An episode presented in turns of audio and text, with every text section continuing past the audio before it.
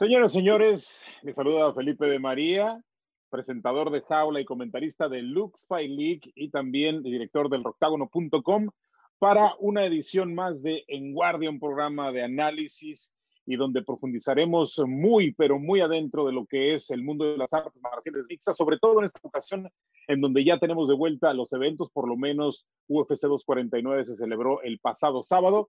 Y bueno, vamos a, a desglosar todo esto, vamos a tocar cada una de las fibras que se dieron en todos los sentidos este pasado sábado. Y para esto siempre es importante tener a un panel de expertos, conocedores en eh, la materia. Eh, bueno, ahorita vamos a hablar con Carlos de Gaspi, que está por ahí haciendo este, algunas cuestiones técnicas, no se preocupen, ahorita aparece con nosotros, pero les presento a los invitados de esta ocasión. Tenemos a Rodrigo del Campo, también analista, comentarista y también periodista de artes marciales mixtas. Eh, Rodrigo del Campo, ¿cómo estás, mi hermano? Bien, Felipe, Francisco, buenas noches a toda la gente de Lux Fight League. Gracias por la invitación. Fin de semana diferente, semana diferente, ¿eh? con las tres funciones que habrá en la semana. Ya estaremos platicando todo lo que pasó el sábado. Francisco Rivera, quien es el comentarista en la parte de inglés para Lux Fight League y también un comentarista para diferentes deportes, un tipo con mucho recorrido. Mi hermano, ¿cómo estás hasta Los Ángeles, California? ¿Qué tal, Felipe? Te saludo con el gusto de siempre. Eh, todavía con una semana, como ya mencionan, diferente, pero al mismo tiempo yo todavía no sé si a lo mejor esperaba mucho más de esta cartelera y quiero primero que nada decir que respeto al 300% a todos los guerreros que se subieron, a toda la gente que organizó, pero no sé, a mí, a mí me quedó a deber algo y no sé, y no digo que alguien, ¿eh? porque te digo, todos los que subieron allá se la partieron y la organización fue tremenda para tratar de hacer esto eh, con los añicos que han quedado de, nuestro mundo, ¿no? Entonces, mucho respeto primero que nada para el UFC, mucho respeto para los peleadores, para el presidente, para toda la gente que hizo esto posible. Yo desafortunadamente todavía, a lo mejor eh, mi lado de fan está saliendo más que nada y, yo me quedé con ganas de un poquito más. No sé, todavía estoy como descubriendo qué, pero sí me quedé con ganas de algo más.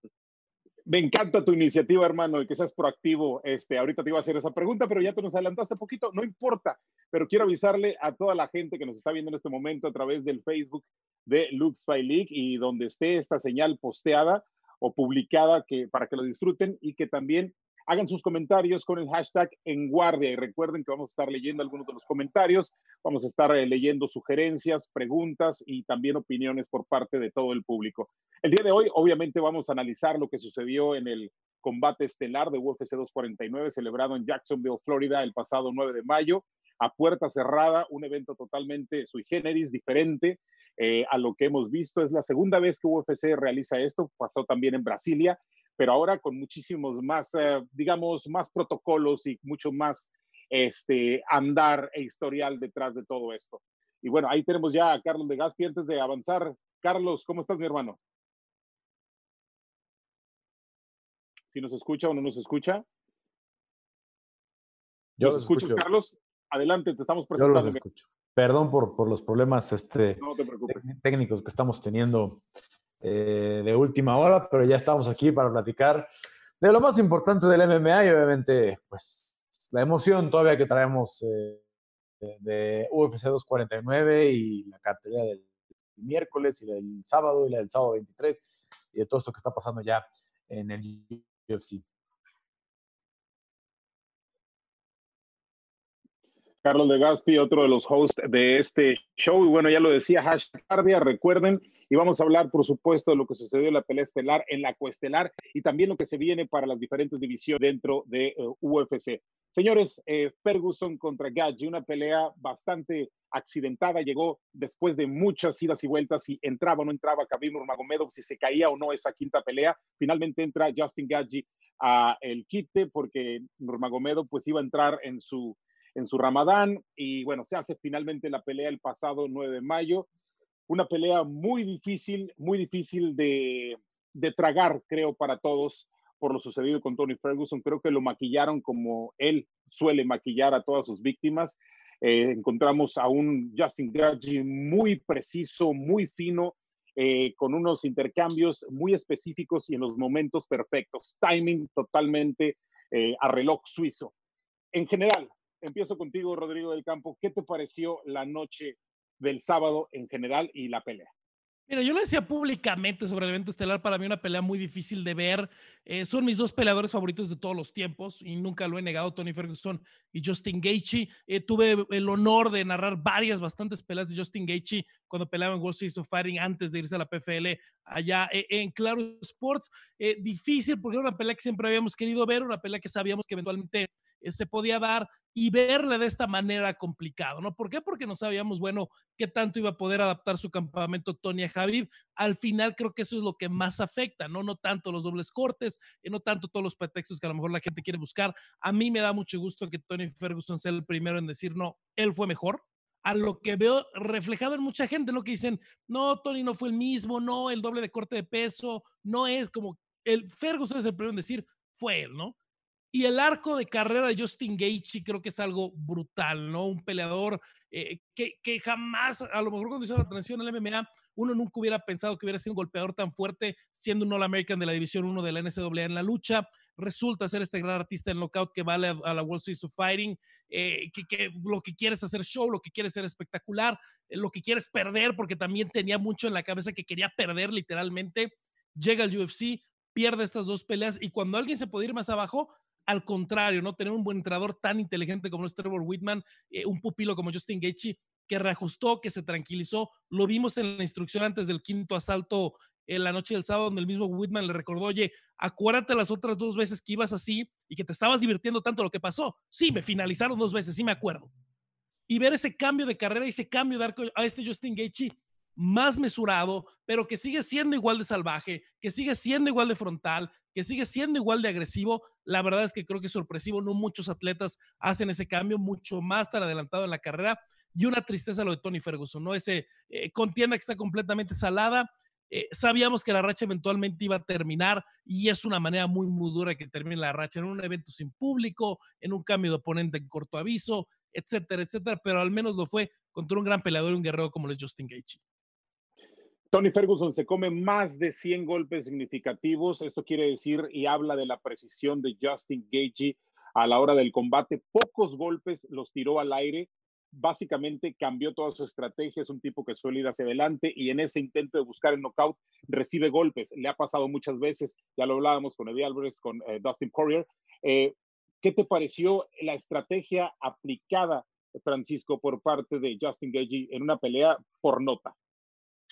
Bueno, ya lo mencionan ustedes, o sea, un peleador que no tiene ningún tipo de remordimiento, que le gusta salir hacia el frente, que le gusta dar ese espectáculo, y eso se notó totalmente. Y es muy curioso esto porque muchas veces cuando un peleador recibe esa oportunidad de saltar al octágono, cualquier tipo de deporte, vamos a decirlo, con poca oportunidad, con poco tiempo, como lo fue en el caso Justin Gaethje, siempre nos ponemos a victimizar al peleador que entra de cambio o el peleador que entra de emergente, pero nunca nos ponemos a pensar en todo lo que cambia la estrategia de alguien como Tony Ferguson, que sí es el gran favorito, sin embargo, es decir, ok, vengo todo mi tiempo y tengo meses entrenándome, o incluso en su caso años para entrenar a, a Khabib y de repente vamos a enfrentar a alguien más. No es lo mismo, un Khabib va a salir a, tratar de derribarte, a tratar de vencerte en el suelo. Lo vimos con Conor McGregor. No va a salir a tratar de ganarte con golpes, creo. Al menos siendo esta la fortaleza de Tony Ferguson, creo que vas a tratar de ganarle en su debilidad. Y creo que tener que readaptarte es, e, e, es, número uno, una de, las, de los focos rojos para Tony. Número dos, algo muy importante también, tenía desde mayo del año anterior sin pelear.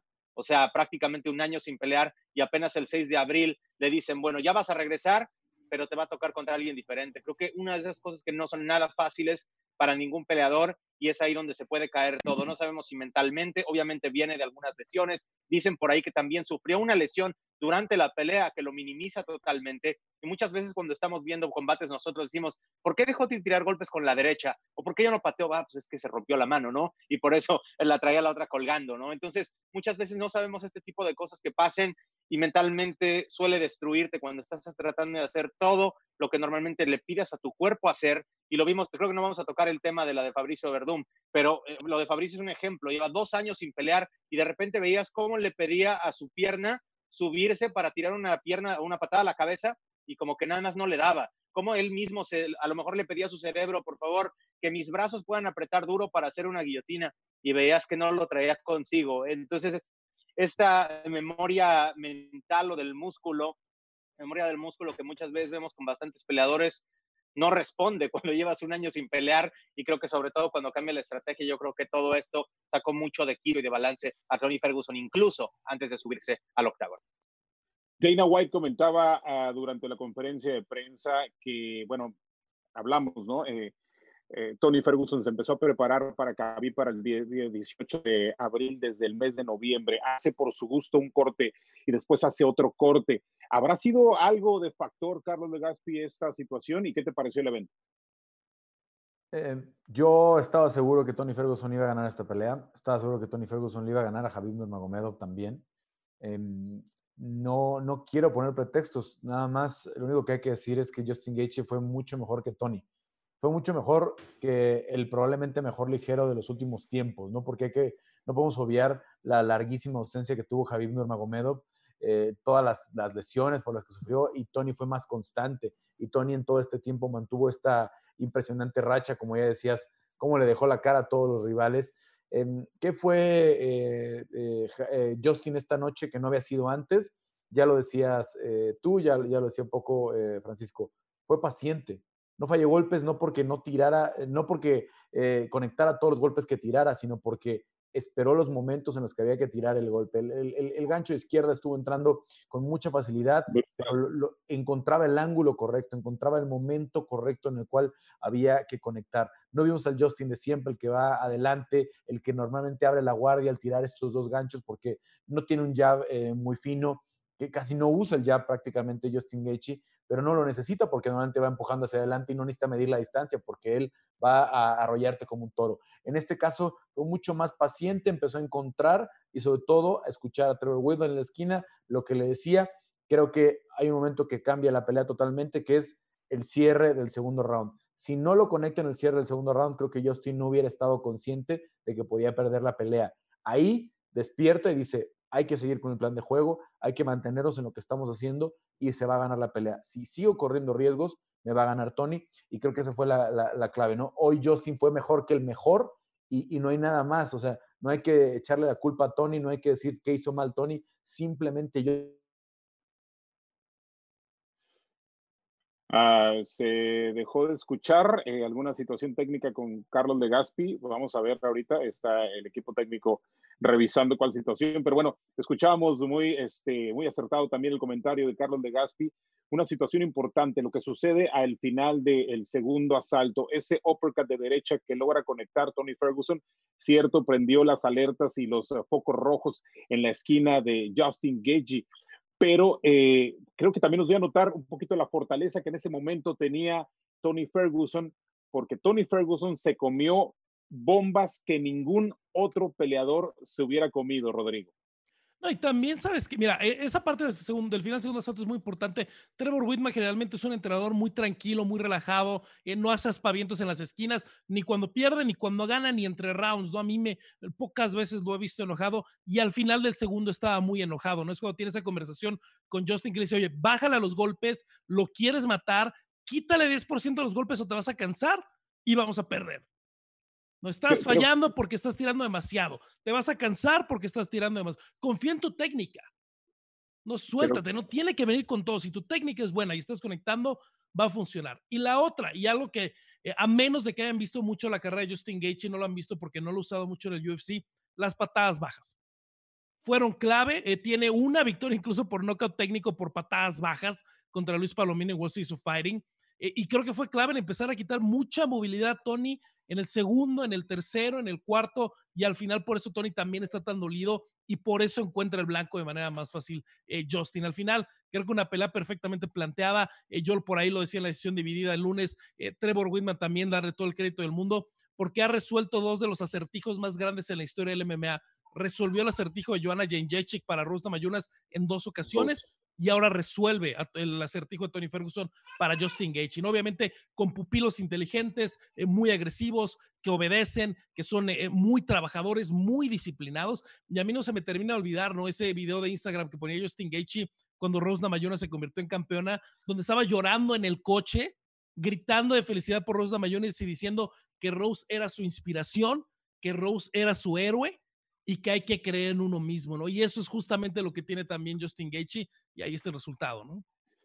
Efectivamente, ¿no? Eh, ese, tocas un punto muy importante. Eh, tu esquina es tan buena como esa obediencia que tú tengas, porque no es lo mismo estar dentro de la jaula intercambiando que ver la pelea como un tercero. Es un aspecto y un ángulo totalmente distinto. Un gran acierto por parte, parte de Justin Gaethje y también lo hace el mismo eh, Henry Sejudo ya eh, en varias ocasiones, la última pelea cuando ajustó contra Marlon Moraes, este, la penúltima, perdón, y esta última también, eh, arrancándole las piernas a Dominic Cruz. Eh, ¿dónde, ¿Dónde radica un poquito más el, los desaciertos? No voy a decir errores, desaciertos de Tony Ferguson, Francisco.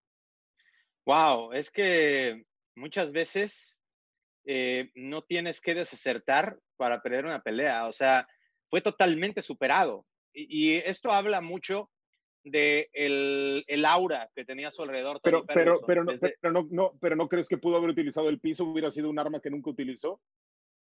Yo no sé ni siquiera si podía eh, cortar el, el, alcance para tratar de llevar a su, a su oponente al piso. O sea, porque no, y cómo derribas uno al American de la División 1, ¿no? También derriba a Justin Gaethje.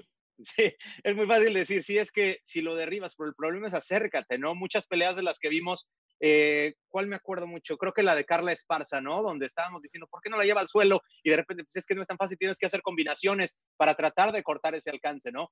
Y yo no creo que la pelea de pie de Tony Ferguson le daba lo suficiente para buscar acercarse primero que nada y como ya lo dicen, eh, tratar de derribar a un eh, wrestler de la, de la talla de, de Justin Gaethje, ¿no? Entonces creo que aquí pudo haber inventado todo lo que pudiera o pudo haber hecho todo lo que pudiera haber hecho Tony Ferguson y la pelea no la iba a ganar. O sea, hay días donde simplemente eres, estás totalmente superado a pesar de que puedas tener la estrategia perfecta, que en este caso, como yo les digo, ya tu estrategia no puede ser perfecta al momento cuando te cambien el currículum 6, eh, o mejor dicho, el 6 de abril, si no me equivoco, un mes antes de la pelea. Entonces yo creo que ya de ahí las cosas estaban rotas y volviendo a lo mismo, siempre victimizamos al peleador que entra a pelear de emergente, ¿no? Ay, pobrecito, ¿y cómo le irá? Viene a llenar tremendos zapatos, pero nunca victimizamos al peleador que se sigue preparando, como ustedes lo dicen, desde noviembre.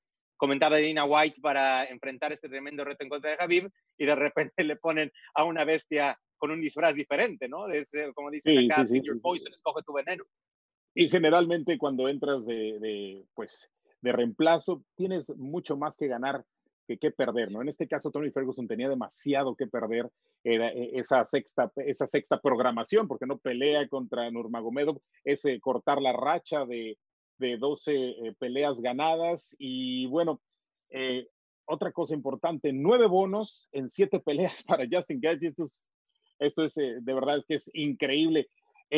¿Qué se viene? ¿Qué se viene en la división, Carlos de Gaspi? Este, después de todo esto, ¿cuál, predices que es el futuro directamente para Tony Ferguson? Mm, Tony, em, la verdad habrá que ver si tiene fracturas, ¿no? Eh, con todos estos golpes, porque la verdad es que eh, por lo, con lo aparatoso que es normalmente una pelea como esta, pensamos que a veces eh, tiene que estar mucho tiempo fuera. Y luego sucede que si no hay una fractura, fractura solamente son inflamaciones y en tres semanas debemos ver a Tony perfectamente recuperado y probablemente tomaría una pelea eh, pronto. Seguramente trae una espina clavada. De acuerdo al reporte, el orbital sí está, sí está eh, roto. Entonces, eh, sí tendríamos que pensar, si hay una fractura de orbital, como lo comentas, tendríamos que esperar, yo creo que el año, ¿no? el resto del año probablemente a lo mejor a finales se acomodarían las cosas. No sé, aunque Javid insiste en que esté listo y que terminando Ramadán al otro día toma un avión y se viene a entrenar, Todas esas situaciones todavía hay que tener mucha, paciencia. Queda claro que la pelea por hacer es Justin en contra de Javib. Queda claro también que si empieza a presionar Conor, eh, va a ser una, pelea que sí ponga en la mesa UFC, sobre todo tomando en cuenta las, las consideraciones que vaya a poner Javib de que si viajo, si no viajo. Y es la pelea, hay un dato que da en una de las entrevistas que dio en la semana. Eh, la, la única pelea que tiene Conor en Madison Square Garden vendió casi 18 millones de dólares. La pelea de Javier y Tony vendió 6 millones de dólares, 5.6 millones de dólares, aunque fue un sold out inmediato, eh, es una tercera parte. No le puedes decir que no a esa taquilla. Cuando Conor dice yo quiero pelear contra este, quiero pelear contra el otro, a veces no nos gusta porque es un capricho, a veces no nos gusta porque le cumplen todo a Conor, pero si vende el triple, que tu máxima estrella detrás de él, que es, que es vas a tener que tener una consideración. Entonces, si se empieza a trazar el asunto de Javib, yo creo que van a ser Conor contra Justin. Si es que Justin, eh, digo, si es que Conor no de pronto entra en su sano juicio y dice me van a destruir porque el, Justin que vimos el sábado eh, hace pedazos a Conor. No, no, no veo cómo Conor pueda, eh, por muy poco ortodoxo que es, por muy difícil que es defender la guardia zurda, no veo cómo pueda con, un Justin como el que, como el que vimos el, el sábado, sobre todo tan paciente sigo manejando una baraja importante de los que creo que van a saltar en cualquier momento. Dustin Poirier y a Dan Hooker, creo que lo hemos visto muy de lejos, pero en cualquier momento se mete ahí a la mezcla. A lo mejor tenga que pasar otra pelea más para Dan Hooker, pero en cualquier momento creo que se mete por ahí y entra o para, Tony Ferguson en su regreso o para el rebote de, alguno de estos 155 eh, que, están en, en la parte de arriba de la división. Sí, Dan Hooker que iba a pelear en estos días, pero Felipe, Dan Hooker que iba a pelear en estos días contra Dustin Poirier en San Diego, ¿no? El problema ahorita para el UFC es que Conor McGregor, Javib Nurmagomedov y Dan Hooker están fuera de los Estados Unidos, que todavía no sabemos quién puede entrar bien a los Estados Unidos en viaje, y ahorita el único que estaría de esa parte de arriba en Estados Unidos es Dustin Poirier. Efectivamente, eh, hashtag en guardia para toda la gente que nos ve en este momento y, y les leo algunos de los comentarios. Ramiro Méndez Ferguson, al saber perder, eso, sabe perder, eso habla bastante bien de un deportista, eh, nos dice Ramiro Méndez. Qué panel de lujo se lucieron con los integrantes de este programa, siempre haciendo lo mejor, dice Gabriel Martínez. Gracias, Gabriel, gracias, Ramiro. Quique Sáenz, esperamos que quede fuera Ferguson y McGregor por el cinturón, que vean lo deportivo y no el negocio. Difícil, mi hermano. Todo en la mano. Eh, Gabriel, Gabriel, Martínez, felicidades en guardia. Qué triste eh, es ver que otros hacen copias mal hechas. que se querrá decir el show, pues bueno, te lo agradecemos. Agradecemos las porras. No sé quién hable. Este Saludos a Ramiro Méndez, por cierto, que nos ha visto todos los capítulos y mañana es su cumpleaños, me escribió hace rato. Un happy birthday, por supuesto. Eh, Francisco, uno, una última impresión acerca de lo que se viene en la, en la división de la 155 de que, digo, me encanta lo de Conor McGregor y su entusiasmo y sé que es un imán de, de taquillas y lo que sea, pero digo que tenga vergüenza, le pasaron por encima totalmente, o sea, yo creo que no se ha de acordar ni las placas de ese vehículo ruso que le pasó por encima hace, ya ni me acuerdo cuánto, creo que él tampoco se acuerda cuánto. Noviembre del 2018.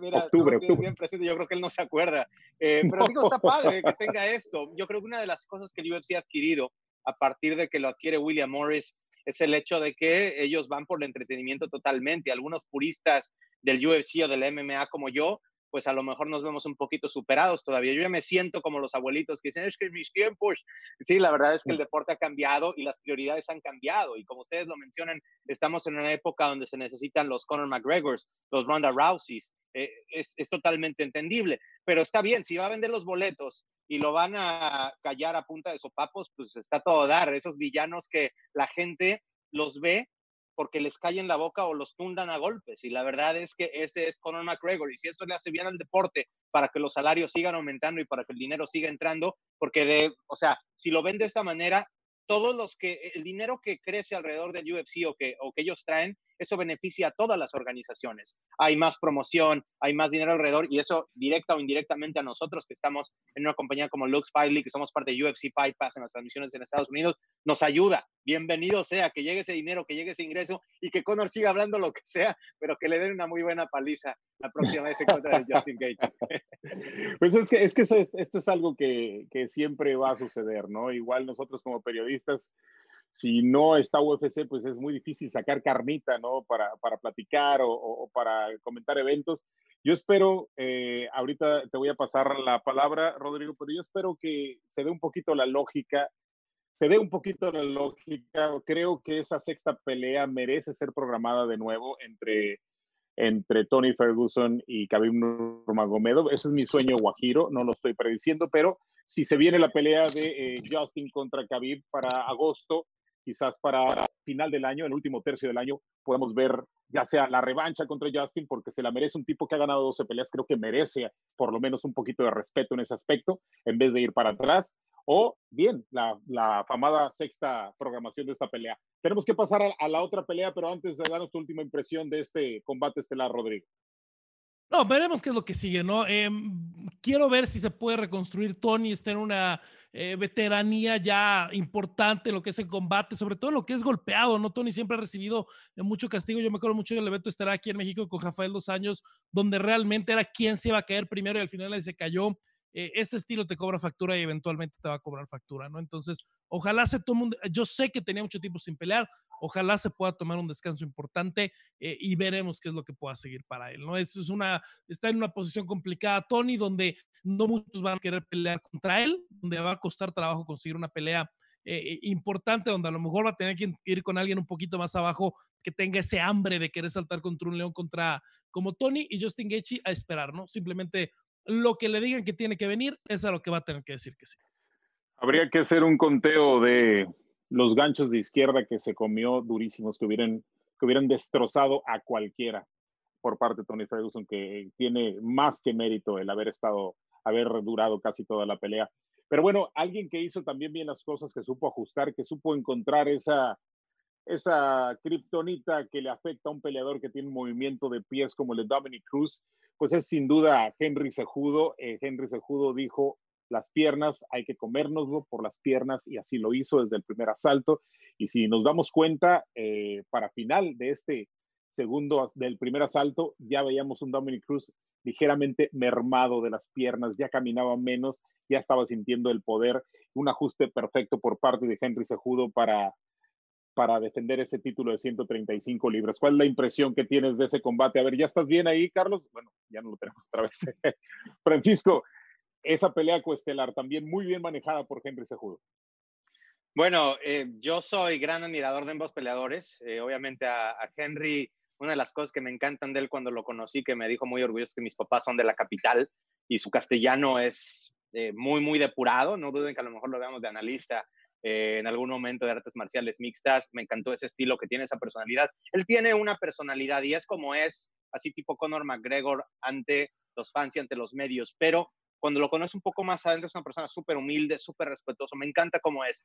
Al mismo tiempo también conozco muy bien a Dominic. Eh, me tocaron algunas parrandas con Dominic cuando empezamos los dos, yo como que entrevisté el peleador en, en, eh, en ¿no? O sea, lo conozco desde prácticamente desde que está en pañales y he visto su desarrollo, he visto su estilo y me dolió mucho cuando con ese golpe de Henry Sejudo lo empiezo a ver hacia atrás, así como que empieza a tambalearse un poquito, empieza a ir hacia atrás hasta que cae de puras pompas. Me dolió ver eso. Y, y, me dolió, por ejemplo, cuando se me cayó mi ídolo José Aldo, cuando lo vi tocado por primera vez contra Conor McGregor. Y muchas veces pienso que esas peleadas ya no se deberían de dar.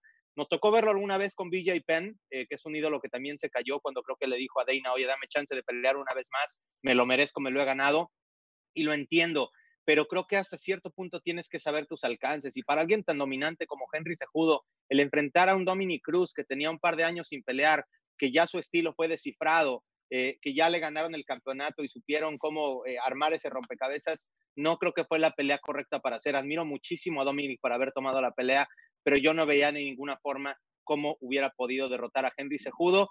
Eh, creo que el de tener la pelea en el segundo round eh, me pareció lo mejor a mí como fan de, Dominic, porque creo que hubiera tenido unos 3, 4 y 5 bastante difíciles y honestamente me hubiera tenido que tapar los ojos para verlo. No me, no me gusta que, tiren a mis ídolos, a mis leyendas de esa manera y fue lo que fue. Claro. Antes de, antes de ir contigo, Rodrigo, eh, me vas a dar tu análisis de la pelea, pero pudo haber jugado un factor la intervención del referee. Yo estoy seguro que no fue una intervención temprana, pero lo que sí es que teníamos un Dominic Cruz en movimiento todavía, tratando de escapar del castigo.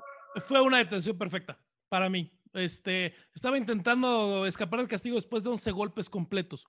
Creo que lo que nos pasa mucho en la transmisión original es que la, es una cámara que está del lado derecho de la imagen, eh, donde viene la rodilla, vemos que era Dominic, y no vemos la primera derecha que le pega a Henry Sejudo en el piso.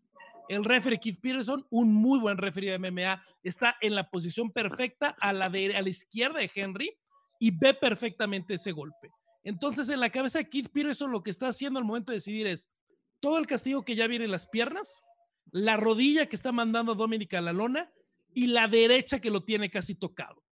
A eso le agregas que de los 12, 13 golpes que soltó Henry, más de 10 conectaron y yo siempre he sido de los primeros que dice, la pelea se para cuando se tiene que parar, sea en el segundo uno o sea en el 459. Porque eso es lo que marca en el reglamento, ¿no? Y si queremos un jueceo, un refereo constante como debe de ser, debemos de aceptar que a veces las peleas se paran en el 459 y que no hay ese segundito extra. Nos encantaría como fans. Nos encantaría que le dieran más chance, nos encantaría el segundito extra como reglamento. Yo la verdad la, la detención de Keith Peterson la vi perfectamente bien. No, no, estoy de acuerdo contigo, estoy de acuerdo contigo, solamente es el Vox Populi y un poquito creyendo que era o no una detención temprana. A mi, juicio también estaba muy tocado Dominic Cruz y, y, el, el, escudo de siempre de los referees, ¿no? Y que es muy válido, la integridad del peleador es lo primero que hay que salvaguardar y ellos son los, los eh, que están ahí cerca, están viendo la acción directamente y están viendo la reacción del el peleador. ¿Qué sigue? Eh, eh, habla del retiro Henry Sejudo, sus 33 años. ¿Hace lo correcto, Francisco? Eh, ¿Crees que es una, una decisión legítima la que está haciendo?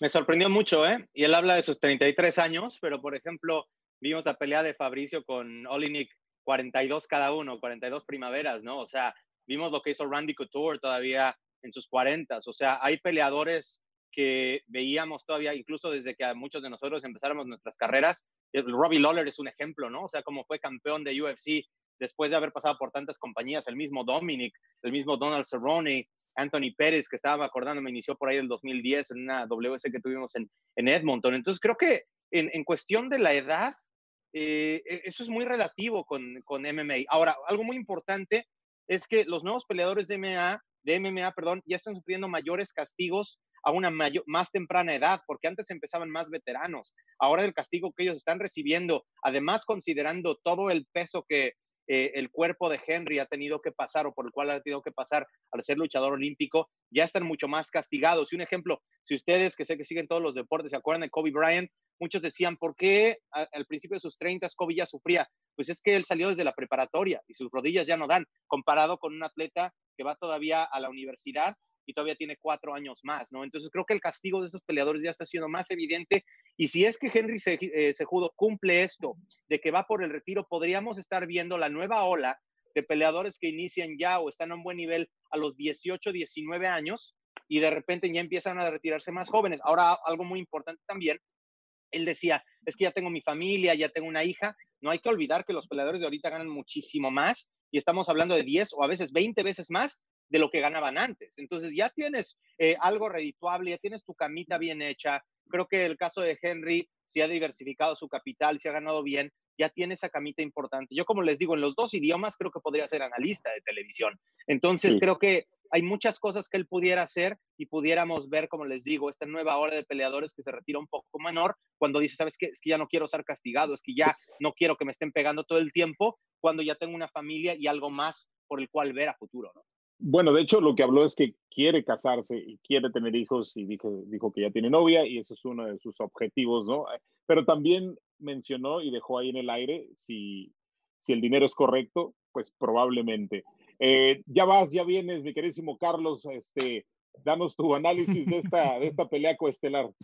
Primero les voy a dar una recomendación, no actualicen el sistema operativo, es una trampa, es una trampa. no sé qué cosas me está haciendo de ayer, desde ayer que la actualicé. Eh, mil disculpas. Em, estamos en el tema de, Henry Sejudo y si, si, regresa o no, ¿verdad? Eh, sí, o, tu análisis de la pelea, lo que quieras darnos. Bueno, eh, primero me parecía de escándalo la detención al, al principio. la verdad yo tuve una confusión en la que sentí que el round se terminaba y creo que es lo mismo que le pasa a Dominic Cruz, en el que, en el que sabe que el round está por terminar y cuando siente que la detención es cuando él se está levantando, junta una serie de frustraciones que debieron haber afectado mucho a, a Dominic realmente y por eso lo vimos creo que tan molesto, por eso escuchamos esas declaraciones pues tan fuera de lugar, porque la verdad eh, entiendes la molestia, pero eh, estás acabando con el prestigio de un referee, ¿no? Y la verdad, Dominic podrá regresar o no, pero eh, al, estos referees luego les pones un estigma que, quién sabe si, si pueda regresar, ¿no? Como le pasó, por ejemplo, a Mario eh, Yamazaki después de que destruyó su, carrera eh, Dana White con declaraciones y a final de cuentas no lo hemos visto de vuelta. Em, a mí la pelea eh, me parece difícil de, de, calificar los dos primeros rounds por el estilo de, de Sejudo es tan intenso, estorba tanto al oponente o se mete tanto en la distancia que ni siquiera puedes ver eh, muy bien el desempeño del, oponente. Dominic empezó a encontrar la distancia 20, 30 segundos antes de que, de que viniera el cabezazo accidental, que es el que abre la puerta a la pausa y después al, cierre de la pelea. Entonces, eh, creo que, no podemos cuestionar la grandeza de Henry. Eh, lo, de, lo de Dominic, creo que la mayoría tendría que esperar que iba a perder, ya tres años, más de tres años sin pelear. Y, lo de hoy es pensar eh, si, si, Henry debe ser un modelo a seguir, porque estamos viendo y nos da mucho gusto también ver a un Joel Romero de cuarenta y tantos años pelear por el título. Ahora a Alexi Olenik a los 42 eh, peleando con otro tipo de 40 años como ese eh, Verdún. Pero también sabemos las consecuencias que puede tener un deporte como el MMA. Y dedicarte más de 20 años al MMA eh, puede traer consecuencias serias en la salud en el futuro. Y creo que si Henry está bien y si económicamente tiene la, la, vida resuelta o al menos eh, solventada, quiere casarse, quiere tener hijos. Eh, yo le aplaudo que a los 33 años, creo que muchos lo envidiamos, que podamos decir, me retiro en, lo, más, en lo más alto, ¿no? Y voy a llevármela más tranquila, pondré negocio, seguiré trabajando, como dice Francisco, no solamente en castellano y en, y en, y en inglés, porque también habla bien el portugués y ha dado muchas entrevistas en los últimos me eh, meses en portugués, también podría ser analista eh, trilingüe de MMA. Muy bien. Sin problema. Eh, para, para esto me da pie a la siguiente pregunta que les voy a hacer a los tres, quien la quiera contestar, pues eh, adelante, ¿no? Eh, en su carrera como atleta es impecable Henry Sejudo, dos veces campeón de UFC, campeón olímpico, este, ganando las dos categorías, ganándole a los, a los, mejores exponentes de las 125 y las 135 libras. Eh, desde mi punto de vista, para considerarlo el mejor gallo de la historia, habría que hacer más defensas. ¿O me equivoco? ¿O qué opinan ustedes? Bueno, yo nada más quisiera empezar por una cosa. Número uno, ahorita hablamos de, ese tema porque nadie tiene muchas defensas, ¿no? Ni Dom, ni, ni TJ, eh, ni Barao, ni, ni ahora Henry Sejudo, ¿no? Eh, nada más dos segunditos regresado tantito antes. Creo que la única persona en el mundo que entiende hoy a Henry Sejudo es Joel Romero. No, porque es el único que tiene esa exigencia de la lucha en un programa igual de exigente o más exigente que el estadounidense, como lo es el programa cubano.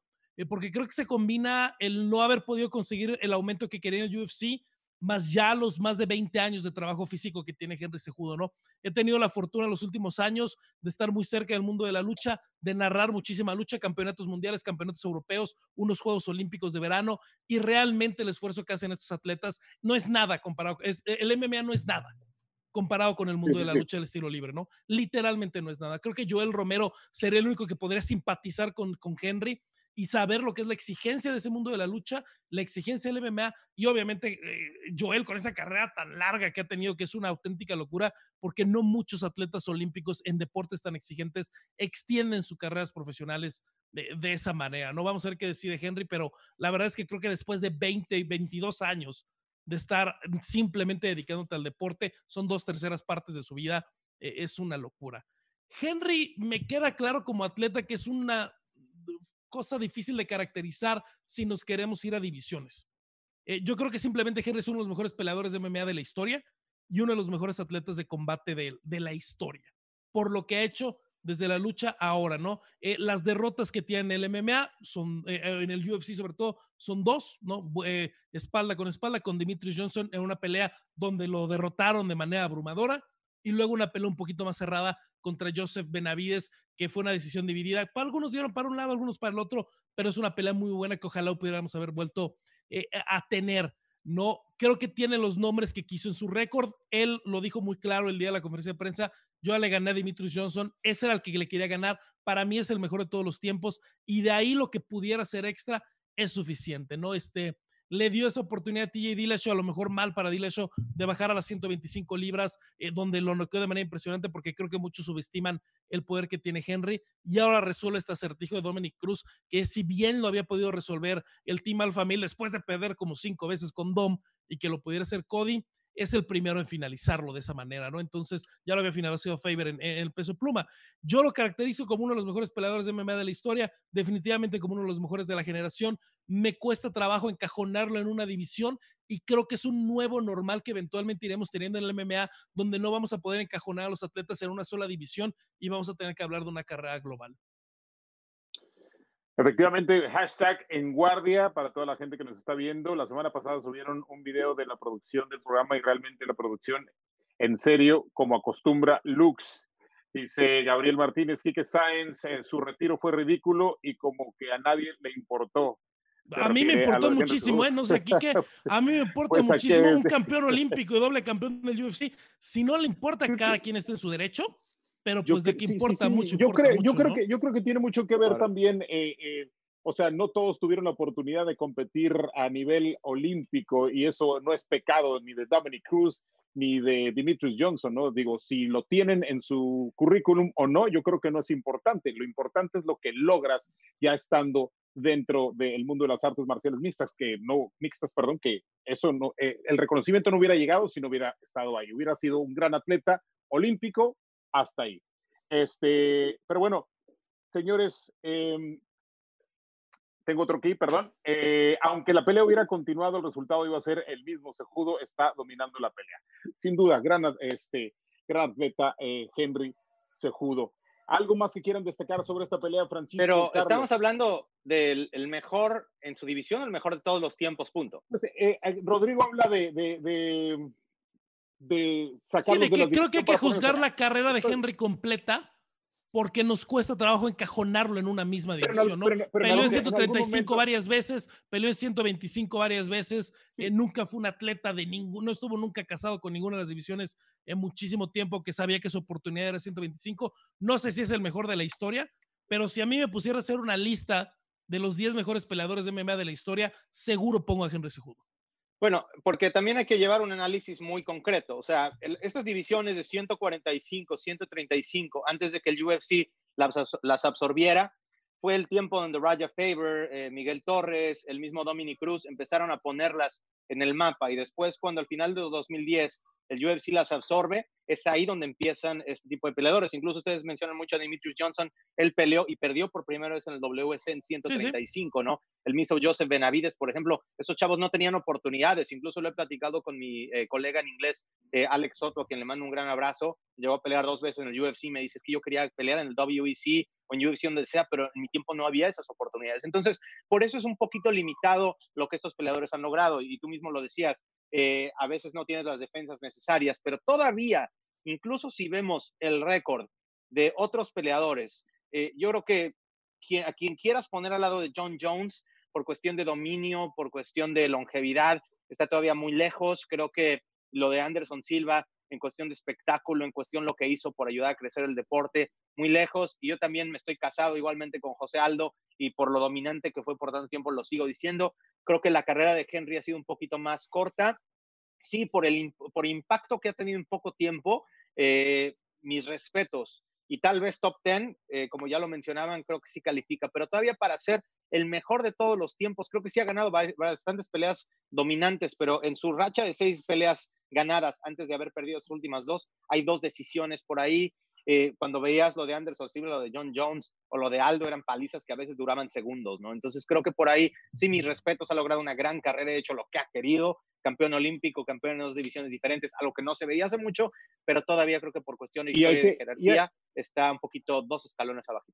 Y también hay que, hay que tomar en cuenta, este, como tú dices, ¿no? Desde el 2010, cuando UFC absorbe de, de, de WEC todas estas este, divisiones, eh, entonces ha habido muy poco tiempo como para que haya una gran cantidad de defensas. Tiene cuatro Dominic Cruz, él llegó como campeón de WEC, pero es difícil eh, encontrar, por ejemplo, en el peso welter, que tiene mucho, es mucho más extenso, el peso completo, que es mucho más extenso, eh, un tipo que tenga más de cinco o seis defensas, ¿no? Entonces también hay, hay, es una controversia completa en esta división. ¿Algo más que quieras agregar, Carlos de Gasquín, en esta parte? Yo, a ver, ante la pregunta, y no tengo menor duda, ya no nos va a dar tiempo para debatirlo, nada más quiero dejar mi punto. Eh, Dominic Cruz es el mejor gallo de la historia. Yo no tengo duda en eso. De acuerdo. En el caso de Henry Sejudo, mira, podríamos pasar horas diciendo quién es nuestro, nuestro mejor pound for pound de toda la historia, porque es muy difícil es, eh, comparar hombres con mujeres. eh, pesos chicos con pesos grandes. Eh, lo que sí creo que va a ser un factor que en la historia tenemos que contemplar es estos que pudieron no solo tener dos cinturones, sino defender los dos cinturones, sino ser campeones de los dos cinturones y mantenerse activos. Cosa que no puede hacer Conor McGregor, por ejemplo. Gana el segundo y se va, y se pierde dos años. No, no sabemos de Conor. Daniel Cormier, George St. Pierre y Henry Sejudo creo que tienen que tener un lugar aparte en la historia del UFC. Yo lo pondría dentro del top 3. Además, estos tres que menciono no tienen problemas de esteroides nunca, cosa que sí los tienen Anderson y que sí los tienen John Jones. Para mí, obviamente, en las condiciones, en lo cómo ha sido en las peleas de John Jones, yo no tendría duda que es el mejor de todos los tiempos. Pero cómo nos olvidamos de los positivos, cómo nos olvidamos de los problemas extra eh, octágono, que, lo han alejado tanto tiempo y que nos han, que han manchado no solamente su imagen, sino la del deporte. ¿Cómo lo olvidas con Anderson, que también ha tenido estos positivos? Entonces, yo pondría en este top 3, ahí arriba, a, Daniel, a George St. Pierre y a Henry Sejudo. No nos olvidamos de las leyendas, porque e, es, antes no había tantas divisiones, antes no podríamos tener dobles cinturones, ¿no? Era, era mucho más complicado. Y a lo mejor BJ Penn el que estaba más cerca de los, de los de la vieja escuela. Pero yo pensaría que estos tres tendrán que tener un lugar especial dentro de la historia del UFC. Y tampoco habría que quitarle eh, el mérito que logró Renan Barao. Fueron muchos años invicto, dominando totalmente la división. Digo, hasta que llegó a UFC logró ser campeón, pero, pero esa racha invicta es impresionante, ¿no? Yo creo que también hay que darle, creo que hay muchos elementos ahí para poner en, la canasta y poder este, resolver el acertijo. Y también otra cosa importante, ¿no? Mucho cuando Joe Rogan decía siempre que subía, que ganaba Max Holloway, eres el mejor pluma de todos los tiempos. A ver, espérame tantito y todas las defensas y todo el legado que ha hecho José Aldo. Pues es difícil poner la etiqueta cuando no ha habido tantas defensas. Creo que son importantes mantenerse en la cima, no solamente llegar a ellas, sino mantenerse en la cima. Otra de las peleas a destacar, o más bien, les pregunto, una, una cartelera llena de, de, estrellas, de peleas importantes.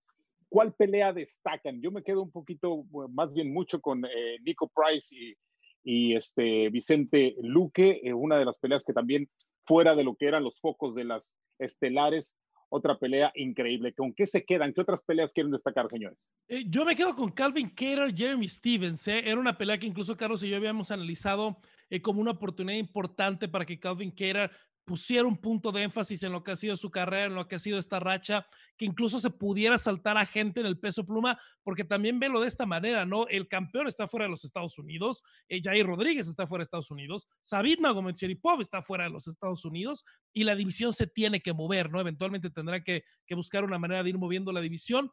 El, el, que no diera el peso Jeremy Stevens, que no lo juzgo porque en las condiciones actuales no sabemos ni cómo pueden cortar peso cada uno de los peleadores, pero con esa ventaja eh, y con el poder que se veía Jeremy el sábado por la noche, la manera en la que finaliza Calvin Kerr con ese codo, eh, la manera en la que después remata en el piso, la manera efectiva, la gran pelea que dio, creo que da un salto muy, muy importante en su carrera Calvin Kerr como para fajarse y saber que está en esa baraja de retadores al cinturón del peso pluma. Pocas veces hemos visto eh, ser noqueado prácticamente una nada más, eh, si mal no recuerdo, a Jeremy Stephens, pero eh, eh, es un comparativo no igual, pero solamente se asemeja un poquito a lo que es Justin Gage en cuestión de que son tipos que buscan siempre el knockout, pero el knockout con un solo golpe, pero la diferencia es que Justin sí aprendió en esta ocasión a ser mesurado y a trabajar bien cada uno de los puños, y creo que fue uno de los grandes errores de Jeremy Stephens, como siempre ir al frente, ir al frente, y se destapa demasiado. Francisco, ¿Qué otra pelea quieres destacar de la noche? Bueno, eh, lo de Calvin Ketter, haciendo un poquito de énfasis en eso, eh, qué bárbaro, ¿eh? Me impresionó, no le había puesto nunca tanta atención a su carrera y me recordó a un eh, Carlos Condit un poquito más chiquito, ¿no? Como dicen, ese peleador que busca ir por un solo contacto para acabar la pelea, codos, rodillas, un Muay Thai depurado. Me, me encantó lo que vi de él y la verdad me impresionó. Un chavo que también me encantó de los, para nosotros que vimos las, desde las pre, pre, preliminares, fue Bryce Mitchell, ¿eh? este chavito en contra de Charles Rosa, su jiu-jitsu tremendo.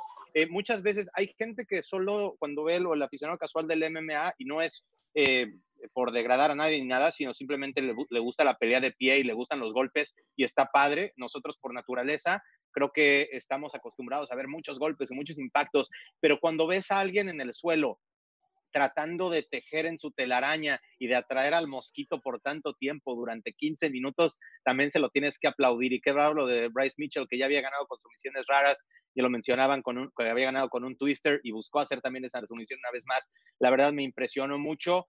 Eh, respeto mucho eso que vi de, de Bryce Mitchell. Hubo peleas también de mucho morbo, ¿no? Lo de Greg Hardy, ¿no? Que, que mucha gente tira carrilla porque se sabe que en sus tiempos, que yo soy muy enfermo del NFL, recuerdo los problemas que tuvo extra emparrillado, pero ha sido un, fenómeno cuando con las Panteras de Carolina, pues siempre, siempre te va a traer ese tipo de cosas, sobre todo contra un eh, Jorgan que pues su físico a lo mejor no es el más MMA, por decirlo de una manera, entonces te causa morbo. Lo de Fabricio contra Olénica a los 42 te causa morbo. Lo de Cerrone contra Pérez que se pudieron bien haber enfrentado por un campeonato en el WS hace 10 años, te causa morbo. Creo que eh, eso es lo que a lo mejor para mí ensombrece un poquito todo el esfuerzo de otros peleadores, el haber visto mucho que estos sí son nombres, pero no sé si ahorita te pueden dar el valor que te hubieran dado ya hace 10 años. Para mí, por eso es lo que decía que a mí me quedó un poquito a deber esta cartelera aún diciendo que respeto mucho a todos estos peleadores, a lo mejor fue por eso, porque muchas de estas las, veo por nombre o por morbo, pero no necesariamente por lo que me pudieran dar ellos como un peleador o como un candidato de título en el 2020. Adelante, Carlos. Oh, yo tengo varias peleas que, creo que son importantes, eh, sobre todo después de lo que se sucedió en las últimas horas. Eh, teníamos dudas si Engano podía ser el candidato a la pelea del título porque ahí están Cormier y Stipe. Parece ser que Stipe no va a pelear pronto y ya cambió un poco el discurso. Cormier dice que él sí pelearía con, con, con Engano para su pelea de, despedida o la potencial pelea de despedida en caso de que despojen a, a Stipe, porque la última pelea de Daniel Cormier tendrá que ser con un cinturón de por medio, sea en 205, sea en el peso completo, donde sea. Otra vez vimos al Engano poderoso, con una técnica poco depurada, o al menos una técnica poco ortodoxa de striking, pero cuando traes ese martillo en la mano que trae en Ganu, puede tirarlos, eh, pues, abriendo mucho las manos y como sea, pero, pero con que conectes uno, te va a bastar. Yarcinho le pegó y no le hizo nada. Eh, me quedo con lo que puede hacer Petis en el futuro, eh, después de esta victoria, aunque fue muy apretada, pero creo que a Petis le va a dar, lo va a catapultar para una pelea importante y no sé si en 155 o en 170, pero lo podemos ver en una de contendiente al menos pronto. Eh, alguien que a, lo mejor habíamos descartado ya varias veces en, su carrera como, como Anthony eh, eh. Eh, también desde, desde el principio lo de Span me, me, gustó mucho en contra de Samadri. No lo durmió de milagro con esa sumisión al cuello al, principio de la, de la pelea. Así es que creo que vienen varias, eh, deja esta cartelera varias peleas por hacer después de que se costó tanto trabajo de armar y vamos a ir viendo un roster mucho más corto en los siguientes meses, porque lo que ya mencionaba Rodrigo, no va a estar nada fácil hacer el rollo de la isla y poder llevar a los internacionales a esa isla, porque no sabemos cómo, cómo van a ser las condiciones en los siguientes meses. Sí, así como lo menciono, la mayoría de los peleadores están, que se van a poder utilizar están dentro de Estados Unidos y esa va a ser sin duda una, una situación que se va a presentar y a, resolver para UFC en las próximas semanas. Yo solo espero que Francis Ngannou, a pesar de todo ese poder que tiene, a pesar de esa carrocería que es impresionante y de eso nadie tiene duda, que, realmente haya aprendido, porque de nada nos sirve tener a un gran noqueador como lo es y hacer pedazos a cualquier oponente cuando te enfrentas a un tipo como Mioshik o te podrías este, enfrentar a Daniel Cormier que te van a hacer sufrir en el piso. Yo espero que para que eh, cuaje esa situación de, eh, Francis Ngannou realmente haya aprendido que cuando se enfrenta a un tipo como Miocic o como Daniel Cormier le van a jugar totalmente distinto. Eso, eso sería eh, la única, el único apunte que yo agregaría ahí. Aquí eh, voy a leer algunos. Hay que recordar a toda la gente que nos, a toda la gente que nos ve en estos momentos, hashtag en guardia importante que se comuniquen con nosotros. Aquí hay alguien que está de acuerdo conmigo. Dice, estoy de acuerdo. Creo que para considerarlo el mejor tiene que hacer más defensas. Se refiere a Henry Sejudo. Eh, sin quitar mérito de lo que ha logrado. Yo creo que ahí también estoy de acuerdo. Este, bueno, eh, aquí se los voy a agregar antes de irnos al cierre del show con un tema también, también importante. Nos pregunta Gabriel Martínez, ¿cómo ven una posible pelea en Gano contra Cormier, que es muy posible? Alguien, deme su, su, input en esta, en esta situación, por favor. En Gano contra Cormier, eh, suplex tras suplex tras suplex, tal, tras derribo de seatbelt, tras derribo de una pierna, tras knee tap, eh, tras dominio en el piso, tras batallón de Daniel Cormier. como a Dan Henderson lo hizo, le hizo varios. Y como a Rumble. Y, acuérdense de la, mira, no es lo mismo y es peso completo. Acuérdense de la pelea de Rumble Johnson contra Daniel Cormier, ¿no? Sabe utilizar su lucha ante gente eh, con esos golpes tan grandes, con esos golpes tan fuertes. Eh, Daniel Cormier no solo tiene ese blast double, tiene un knee muy bonito que es ese derribo que va este, detrás del tendón de la corva y yendo un poquito hacia el talón, donde estás tan abajo que es muy difícil que te peguen. Controla muy bien de una pierna. Eh, giró a Josh Barnett, giró a Frank Mir, giró a Van Henderson. Entonces, no me sorprendería nada que fuera por ahí la, la historia, ¿no? Francisco, Engano contra Cormier.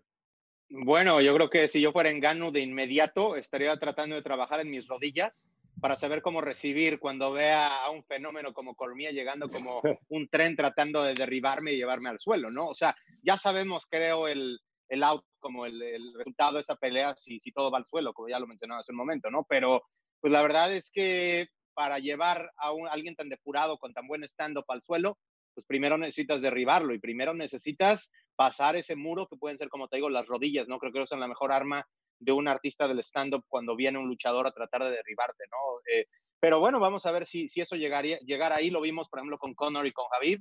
O sea, se necesitó un derribe y básicamente se acabó todo. Ahora, Cormier tuvo muchos problemas, por ejemplo, tratando de reducir el alcance contra John Jones en las peleas que se dieron y después poco a poco al estar peleando contra gente de más grande, por ejemplo, eh, un Stipe, por ejemplo, sería un ejemplo, pues poco a poco fue eh, reduciendo el alcance todavía un poquito más para tratar de corregir ese tipo de cosas. Obviamente para mí nadie es tan bueno como John Jones, eh, entonces creo que cualquier peleador, por más grande que sea abajito de él, pues puede ser una buena oportunidad para Cormier y pues sí, un, un wrestler con unos derribes endemoniados, creo que muy, muy difícil derrotar también. Entonces, interesante, pero igualmente no veo a Gano lo suficientemente versátil para poder salir adelante. Sufriría demasiado, Carlos. Lo que me preocupa de Engano es que el discurso no ha cambiado. Él sigue diciendo que no necesita aprender lucha. Él sigue diciendo que con, una buena ejecución del plan puede neutralizar la lucha. Sí, sí es difícil que, alguien a, esta edad aprenda a luchar como, como alguien como Cormier, como alguien como Stipe, que tienen tan buena lucha, pero insiste mucho en eso. No sé si al final de cuentas sus entrenadores le digan algo diferente, pero yo creo que seguiría confiando de su poder, seguiría confiando de su peso y de un, eh, eh, de un sprawl muy primitivo que tiene para, para que no lo derriben, que con Cormier no va a alcanzar y, creo que con Stipe tampoco. Muy bien, pues eh, ahí está la opinión en caso de que se enfrentaran, que es una muy buena posibilidad. Francis Ngannou en contra de Daniel Cormier.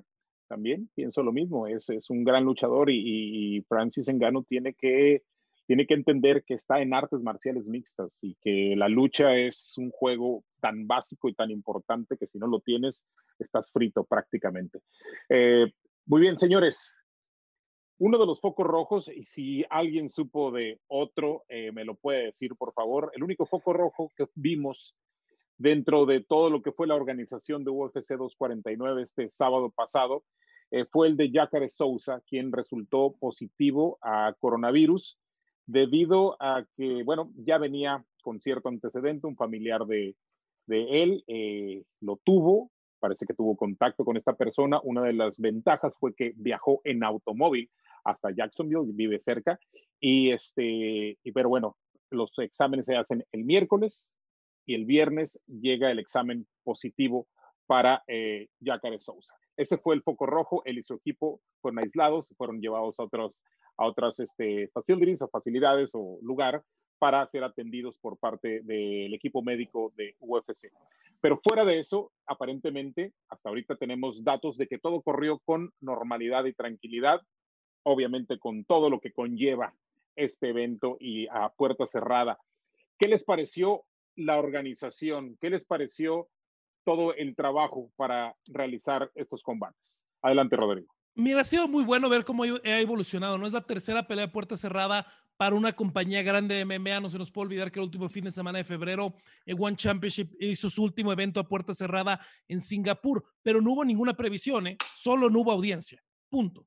Eso fue lo que hicieron, ¿no? Y de ahí el tema de Brasilia, cuando viene se colapsa todo el mundo deportivo y se hacen algunas medidas, sobre todo en el tema de dónde se ponía la prensa, de quién iba a la arena, quién no, cuánta gente podía estar, porque también había restricciones por parte del gobierno del Distrito Federal de Brasil, ¿no? No era un tema realmente de cuidados, era un tema gubernamental dentro de lo que estaba pasando en Brasil. Se intenta hacer la función eh, eh, en Tachi, que a mí se me hace un retroceso porque Tachi y Francisco me puede corregir hasta donde me acuerdo, ya usa también a la Comisión de California y ahí UFC ir sin comisión y lo iban a hacer ramas ellos y eso a mí no me gustaba nada, ¿no?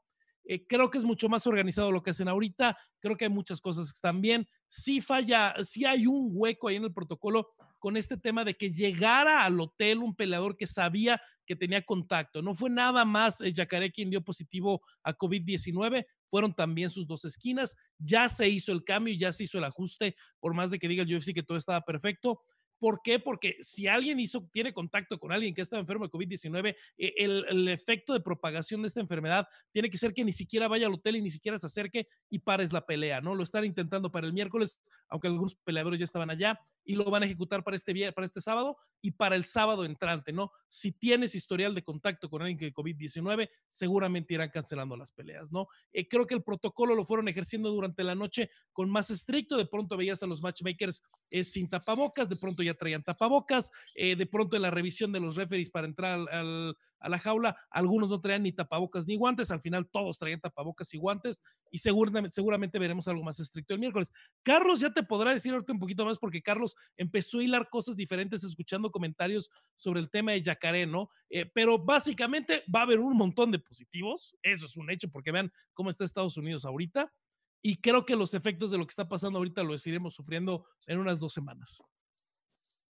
Bien, igual pudieron haber eh, ocultado lo de Fabriz, perdón, lo de Jacques de Sousa y sacar. Bueno, hubiera sido complicado porque que no se nos olvide que las comisiones en Estados Unidos son gubernamentales. Por eso yo no quería que hicieran autorregulación en Tachi. No, eso es lo bueno de tener la comisión de Florida. Es una comisión gubernamental y hubiera sido muy, muy complicado que hubieran ocultado una, una prueba.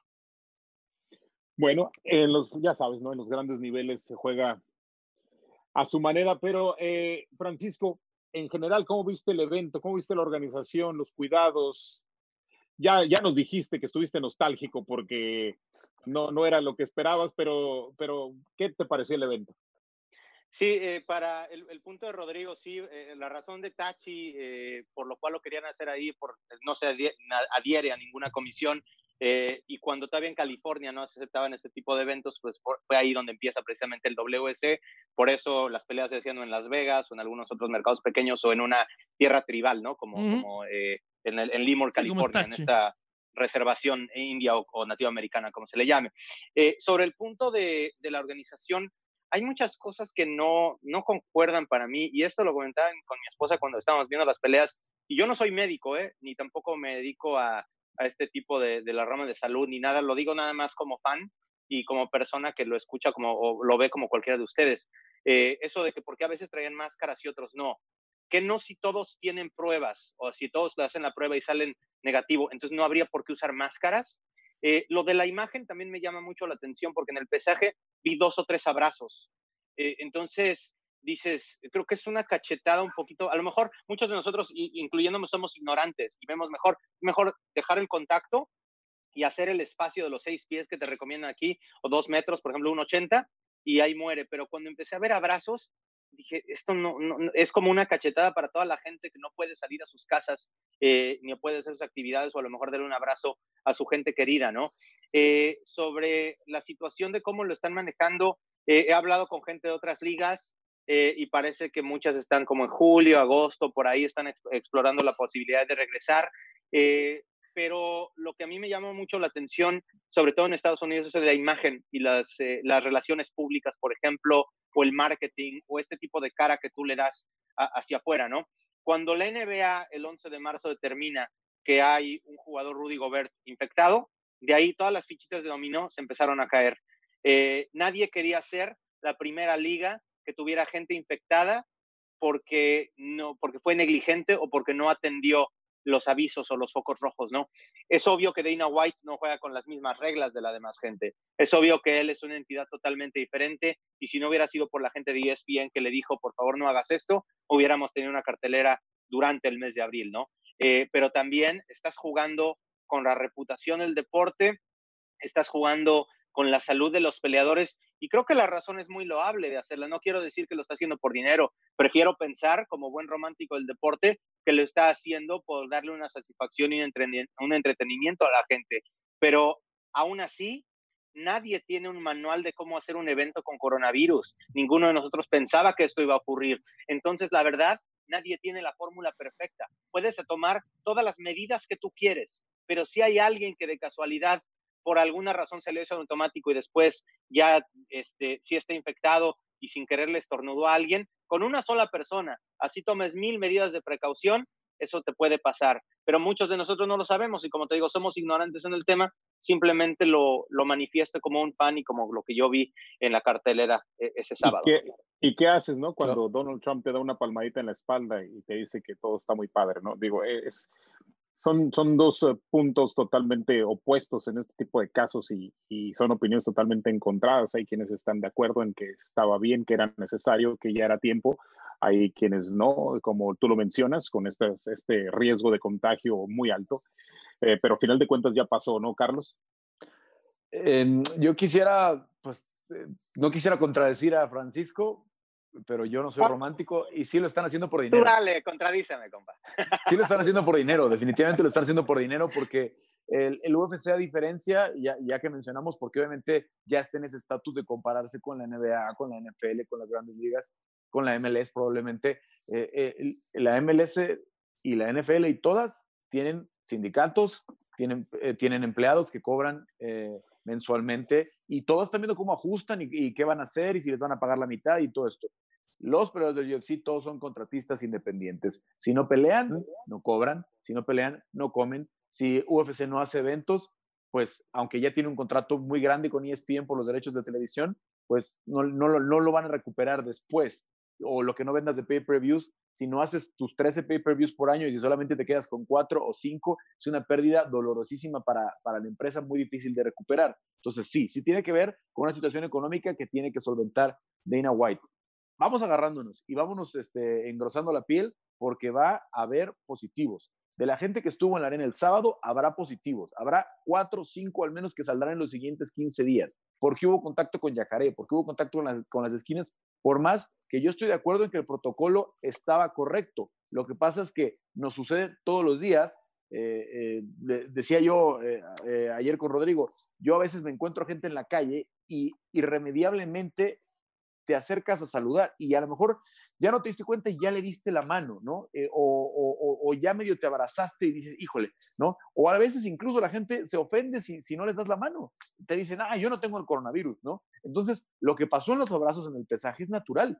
Se tiene que quitar el pesaje. ¿Para qué estás haciendo ahorita? Bueno, no el pesaje, sino la ceremonia del careo, ¿no? Es natural que cuando tú ves a un conocido y estás acostumbrado a esto de que después del careo haces el, el abrazo, que naturalmente va a pasar o tienes que ser mucho más estricto y decirles de plano, aquí, acá, y no se me acercan por nada del mundo, o quitarlo, porque el, careo es una acción eh, promocional que de momento no es necesaria, de momento no, no, va a ser, no va a ser útil ni nada. Podemos hacer careos virtuales, podemos poner una foto de los dos, como se hace en el Tail of the Tape, y con eso va a bastar, al menos en estos días de la contingencia.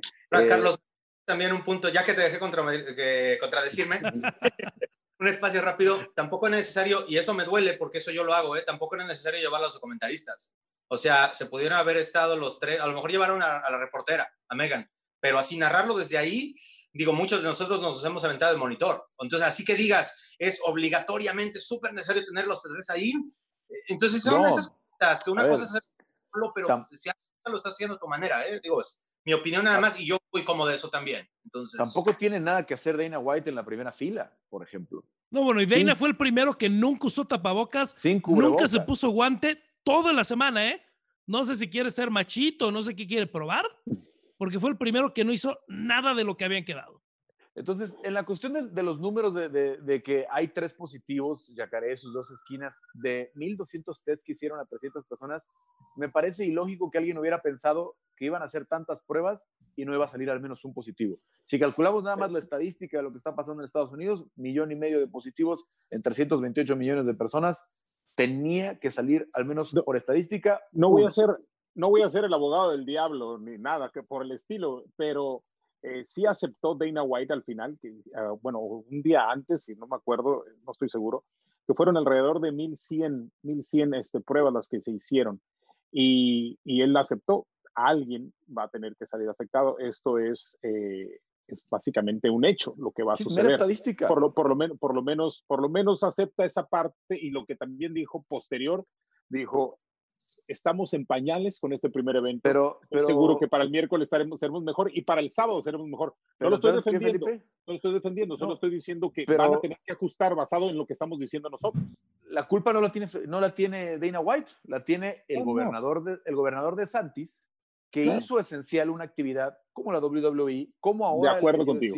Y como va a ser, por eso la MLS va a regresar en Orlando o están pensando en regresar en Orlando, porque el gobernador de Santis les dio autorización como esenciales. ¿Qué pasa? Si tú sigues manteniendo un, restaurante, si, tú sigues si tienes un hospital, sabes que ahí va a haber contagios, que va a ser inevitable que haya contagios, que va, que va a haber positivos, pero al ser una actividad esencial, pues tienes que seguir adelante, ¿no? Porque obviamente al ser esenciales, la gente necesita seguir cargando gasolina, necesita seguir comprando alimentos, supermercados, lo que me digas.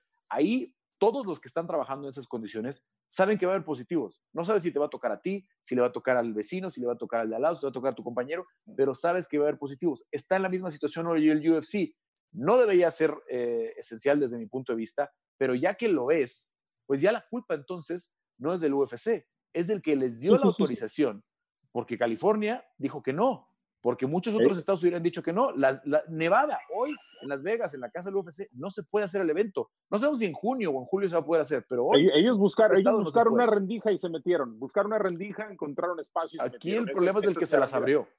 Exacto, exacto. Ahí estoy de acuerdo. Ahora veamos que lo que se haga a partir del el sábado para el miércoles cambie, que encontremos, como dice Rodrigo, a un Dana White con tapabocas, por lo menos, por lo menos para que en la parafernalia salgas bien librado y decir, ok, todo el mundo estaba cubierto, pero aún así va a ¿Sabes por qué no va a pasar? Ve a Donald Trump y ve al vicepresidente eh, Mike Pence, alguien de la parte muy alta de la esfera de Mike Pence que trabaja diario con él, dio positivo al coronavirus, incluso médicos de los Estados Unidos, como el famosísimo doctor Fauci, están en aislamiento de 14 días porque compartieron espacio con ella. Mike Pence en hospitales, en la Casa Blanca, en el West Wing, en todos lados, sin tapabocas, sin guantes. Trump sin tapabocas, sin guantes. Dana White, olvídate que se ponga un tapabocas, ¿eh? porque el señor no va a ponerse un tapabocas.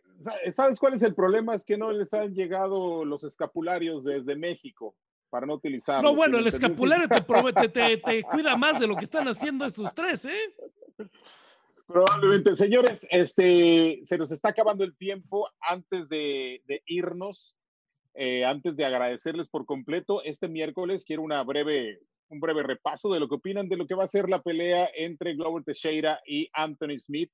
Eh, ya este miércoles, o sea, ya pasado mañana, una, una semana sui generis también, con tres eventos casi de corridito. Eh, ¿Por dónde empezamos? Este, te dejo la palabra, Francisco.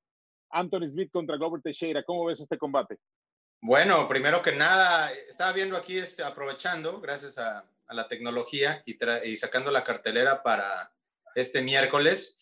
Y hablábamos de los tiempos de, de Tachi Palas y esos eh, tiempos iniciales del WC, y es que a lo mejor habla mucho de eso, pero pues todavía tiene, todo tiene un origen. Glover es de esos tiempos, si no me equivoco. Así es. A ver si él peleó todavía en Tachi, todavía en los tiempos donde pues íbamos a territorio que no me tocaba. Y le tocó, fíjate, una pelea contra Sokoju, aquel eh, peleador camerunés en el WC 24. Sokoju entrenaba con Dan Henderson aquí en Team Quest, en, en Murrieta, no muy lejos de donde vivimos. Es, es, increíble, es lo que les digo. Y a lo mejor va a ser la única razón por la que voy a hacer esa cartelera, independientemente que haya o no haya más que ver, por la nostalgia de ver a esos peleadores de antaño y de ver a los, a los Díaz y ver a los Favors y a esos peleadores que todavía iniciaron en territorio rival, pero para mí es increíble eh, cómo muchos de esos peleadores se han reinventado, ¿no? Porque ya hablaban de lo de Joel Romero a su edad, entre comillas, avanzada, comparada con cualquier otro atleta de otros deportes, y cómo ves a peleadores de cuarenta y tantos años y tiene que reinventarse para, para salir adelante, porque este tipo de peleadores, hay que recordar, eh, antes tú eras, eh, el UFC se crea para enfrentar al mejor de cada disciplina, ¿no? En este caso era Joyce Gracie, por ejemplo, contra el mejor luchador, el mejor de karate, o el mejor en kickboxing, lo que sea. Ahora estos chavitos de las últimas generaciones ya entran MMA como tal, ¿no? Y es muy padre ver ese tipo de peleadores como el mismo Robert Teixeira, que ha tenido éxito, creo, eh, sin a lo mejor ser una leyenda, pero se ha mantenido siempre en los contingentes, eh, el poder reinventarse y el poder eh, ya no necesariamente tener que ver videos como Rich Franklin en tu sótano, sino ya empezar a pelear contra otro tipo de gente o de generación que ya viene con todo, con otros conocimientos. Entonces creo que solito Glover Teixeira va a ser la razón por la cual no me voy a perder ese evento. Y tiene racha de tres peleas ganadas, ¿eh? Adelante, Rodrigo. Glover Teixeira que debutó como profesional en la WEC 3 con una derrota, justamente ahí en Tachi, ¿eh? Eh, yo platicaba el sábado cuando veíamos el programa de la cartera. La cartelera bajita de la mano es muy buena, ¿eh? la del miércoles. Tiene peleas muy buenas. Tiene actuación mexicana con Gabriel Mogli Benítez, el tijuanense. Eh, y platicaba el sábado con mi novia. el Glover Teixeira es uno de los grandes what ifs de la historia del MMA para mí, ¿no? Alguien que se va muy, muy joven a California, entrenar en The Pit con Chuck Liddell, con John Hackelman, que empieza a tener empieza a hacer una muy buena carrera cuando está nada de llegar al UFC, tiene problemas de visa, lo regresan a Brasil, se tarda cuatro o cinco años en resolver esos problemas, incluso llega al UFC cuando todavía no ha terminado de resolverlos y todavía no puede estar en los Estados Unidos. Y yo creo que la mejor etapa, o al menos ese Glover eh, joven que pudimos haber visto eh, dar competencia eh, más de lo que ya ha hecho en el peso semicompleto, lo perdimos. No, ese Glover entre 2008 y 2013 hubiera sido increíble verlo en el UFC y verlo desarrollarse con ese nivel. ¿no? Al final lo ha hecho de muy buena manera. Anthony Smith es un peleador que sabemos que no se raja, que va al frente, que tiene una cantidad exorbitante de peleas. Creo que es un evento estelar bastante, bastante divertido. No es mi pelea favorita de la noche porque creo que es Ray Borg contra Ricky Simón. Pero la verdad es que sí es una pelea muy, muy buena. Y a mí me huele, me huele a que Glover Teixeira va a noquear a Anthony Smith. Ricky Simón se quitó el mole. Se quitó el mole. Ya sé, Carlos. Ya no. tiene mole Ricky Simón. ¿Ahora qué hacemos? ya, ya, no, ya no puede ser tu pelea favorita. Eh, yo quiero ver a Anthony Yo quiero ver que, si, si, regresa el corazón de León, ¿no? O si regresa este eh, personaje tan extraño que a veces hemos visto, que incluso se rehusó a ganarle a, John Jones por una comisión de cuestión de reglamento con la que lo hubieran podido descalificar a Johnny. Eh, creo que es una pelea por la edad de Glover yo creo que ya no vamos a ver a Glover pelear por el título. Pero si otra vez Anthony demuestra esta, esta hambre, si tiene una finalización efectiva contra, contra Teixeira, puede volverse a poner en, la plática por el título de 205 libras, que no sé si, si, lo, si lo defienda John Jones muchas veces más, si suba a completo o qué pase, pero ya hemos hablado varias veces que es una eh, división con poca profundidad, en la que rápidamente puede saltar por el título. Es que ojalá que, que Anthony sea ese peleador. Y Glover, creo que muchos no le dan el crédito que se merece, pero yo creo que Glover es el que le metió el gusanito a Mike Tyson de regresar un día. Y eso está muy cerca, ¿eh? Hay que recordar que el que acercó al MMA a, Mike, a Mike, Tyson fue Glover Teixeira con esta afinidad, con este fanatismo que, que, le demostró siempre. Hoy estuve en el Media Day y, ay, perdón otra vez los errores técnicos, este, estuve en el Media Day y hoy eh, eh, Glover dice que revisa las peleas de Tyson siempre antes de sus peleas, que esta semana ha estado revisando la de, la de, la de Holyfield, ojalá que, que pronto veamos algo eh, de vuelta de Tyson, ¿no? Y, y, esté por ahí Glover porque fue de los que le metió la cosquillita. Oye, Felipe, también para mencionar, ya revisando la cartelera, escondidito, escondidito, pero hay un ex campeón en esa cartelera. Sí, ¿eh? Va a estar en las preliminares. Eh, increíble recordar aquellas peleas contra Tim Silvia, contra Paul Wentelo, eh, uno de los pioneros, ¿no? En ese tiempo donde con un buen boxeo podría salir adelante. Yo hablo tanto de, como les digo, ya estoy como yo, abuelito, así de aquellos tiempos, pero pues en los primitivos donde podías ganar con boxeo, ¿no? Y empezaron a llegar los más completos y les dieron en la torre, ¿no? Pero es lo que les digo, que a veces las carteleras dan morbo y aunque a veces digo, no, esta no la voy a ver, quiero ver a Andrea Arlovsky porque quiero ver qué trae. Va, a ser, va a ser interesante.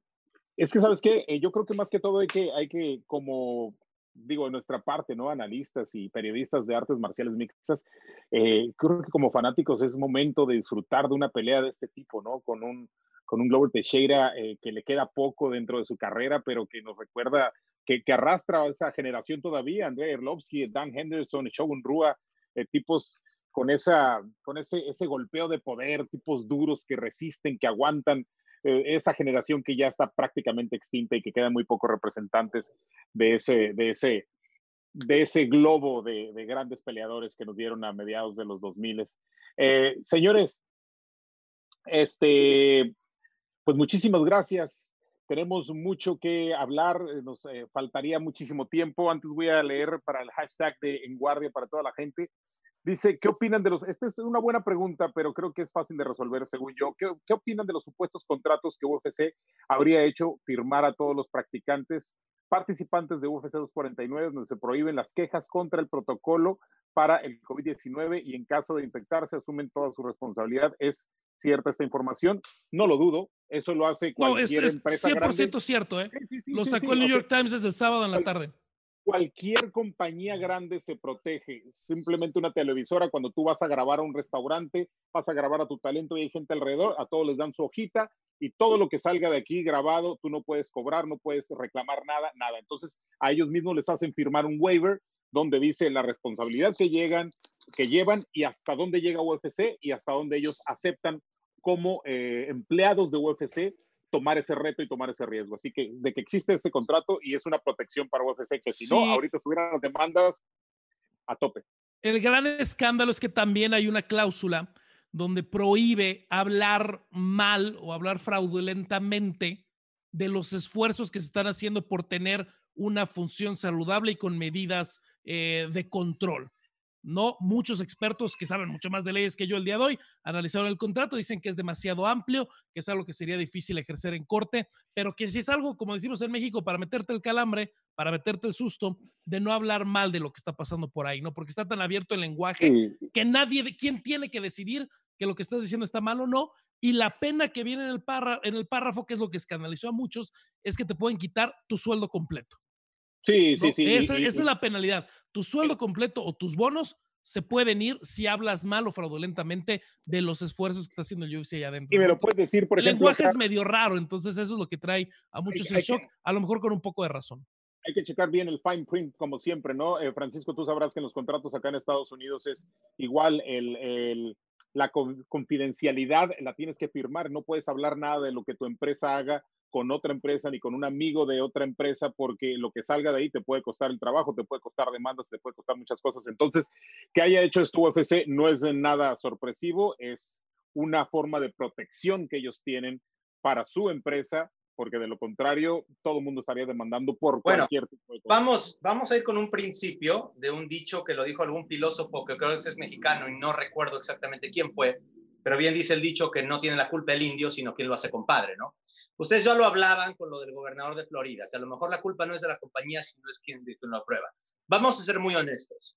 Todos somos gente grande. Ya no somos unos niños, ni nos están poniendo una pistola en la cabeza para aceptar. De acuerdo. Y estamos en una época que es sui generis, y estamos en una época que es totalmente rara y ajena para todos. Entonces tú tienes que hacer una decisión tú tienes una familia o tienes eh, gente que mantener o tienes que pagarle a tus entrenadores y para hacerlo necesitas pelear, como ya lo mencionaban ustedes, eh, todos estos peleadores son contratistas independientes, no hay sindicato, no es como los jugadores del NBA que a lo mejor les difieren su salario o el salario según fideicomiso, pero eventualmente si se juega lo cobran. Entonces, eh, todos estos chavos tienen una decisión que tomar y ninguna decisión es correcta, así como el protocolo no puede ser perfecto porque nadie tiene un evento o un manual de cómo organizar un evento de artes marciales mixtas en, una pandemia, pues igualmente nadie sabe qué hacer, ¿no? Y creo que no hay decisión correcta o incorrecta.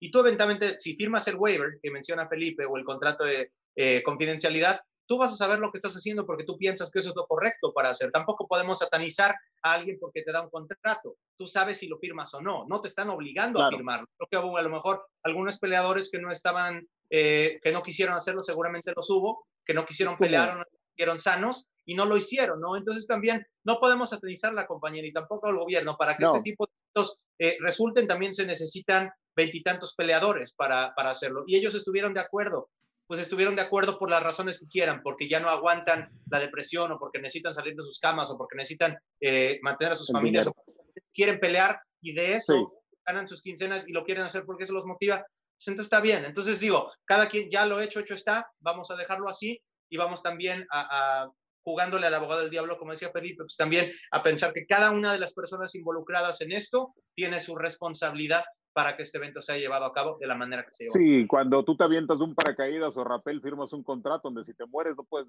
demandar a nadie aunque se rompa la cuerda, ¿no? Es, es lo mismo. Eh, señores, ahora sí nos despedimos. Un breve pensamiento antes de irnos. Adelante, Rodrigo. Simplemente, mira, ver cómo se van manejando las cosas, el mundo sigue cambiando muy rápido, los ajustes siguen viniendo muy rápido. Yo lo decía desde el jueves en la tarde de la semana pasada, no me preocupaba la función del sábado, no me preocupa la función de este miércoles, me preocupa la función del sábado y la del 23 de mayo, ¿no? Mientras más se reactive, mientras más movimiento haga, van a ir cambiando las cosas. Eh, qué bueno que esté regreso a la MMA para los aficionados. Yo soy de los que dije y lo, lo, mantengo, me hubiera gustado que regresáramos hasta el mes de julio. Creo que el mundo todavía no está para esto, creo que hay cosas esenciales. Y se los dice alguien que vive de narrar y alguien que vive del deporte, me hubiera gustado verlos en julio. Mucho cuidado y ojalá no pase nada grave de aquí al mes de a, mayo, junio. Y bueno, pues que puedan disfrutar las peleas los que realmente quieren verlas, ¿no? Cierto, y se maneja que el 23 sería en Las Vegas. Hay que ver qué dice la comisión. No, va a ser en Jacksonville. Va a ser en, Va a ser en Jacksonville. Ok, bueno, eso es lo que había dicho Dana White, ya no la cambiaron, perfecto. Este, mi queridísimo Francisco. Bueno, pues eh, nadie sabe, ¿no? Muchas gracias Felipe, Rodrigo, Carlos, un gusto haber compartido con ustedes. Eh, creo que nadie sabe lo que va a pasar mañana, vivimos literalmente al día. Eh, y no estamos hablando como la frase que normalmente se usa económicamente hablando, ¿no? Vivimos en día en todo, en despertarnos y ver cuáles son las noticias, qué está pasando, si hubo gente infectada, si, si lugares abrieron. Entonces, pues vamos a seguir adelante, no hay de otra, y si esa es la realidad que tenemos, que el miércoles hay función y que el sábado hay función, pues adelante, hay que tomarla, y creo que un gran punto que diste eh, en esta, en esta eh, charla, mi querido Felipe, disfrutarlo como fans, echarnos hacia atrás al sillón y olvidarnos un ratito de decir que si tenemos que analizar o hablar de la pelea el lunes, lo que sea, vamos a disfrutarla como fans, como dijiste tú, echándose unas frías, un cevichito y, y todo tranquilo. Adelante, Carlos. En México no hay cervezas, Francisco. ¿Cómo? Oye, yo acá, se las vendo, acá estamos llevándolas a Tijuana. Mucha gente las lleva a Tijuana y las, debe por, las vende por el triple, ¿no? Quédense en su casa y dejen de cruzar la frontera, muchachos. Que no esté escuchando, ¿qué? Porque capaz que las cruza. Oye, eh, pura artesanal por acá. Yo sí tengo varios vecinos que te pagarían mucho por las cervezas, ¿eh? se las están peleando. Eh, nada más, eh, ya cerrar el tema. Eh, están los que quieren estar. Hubo más de 50 peleadores que en los últimos dos meses han dicho que no pueden pelear. Razones diferentes. No puedo viajar, no estoy haciendo camp, tengo algún familiar enfermo, Rosna Mayunas, que, se que fallecieron dos familiares cercanos, Stipe Miochi, que está ayudando a la comunidad. Los que no quieren estar son libres de no estar. Los peleadores no están obligados a estar, ni el staff, ni la gente de la comisión. Están los que, tienen, los que, los que quieren estar en esta cartelera. Perfecto, pues eh, muchísimas gracias a, los tres, a los invitados, Francisco Rivera, eh, Rodrigo del Campo, muchísimas gracias. Nos vemos eh, en una próxima oportunidad. Carlos, te veo el próximo lunes para la séptima edición de En Guardia y estaremos analizando no una, dos carteleras y todo lo que suceda alrededor de este mundo de las artes marciales mixtas. Yo soy Felipe María, me despido y nos vemos el próximo lunes a las 8 de la noche, tiempo de México, 6 de la tarde, tiempo del Pacífico, en otro programa de En Guardia. Y recuerdo durante toda la semana hacer sugerencias, preguntas y opiniones usando el hashtag En Guardia. Hasta la próxima.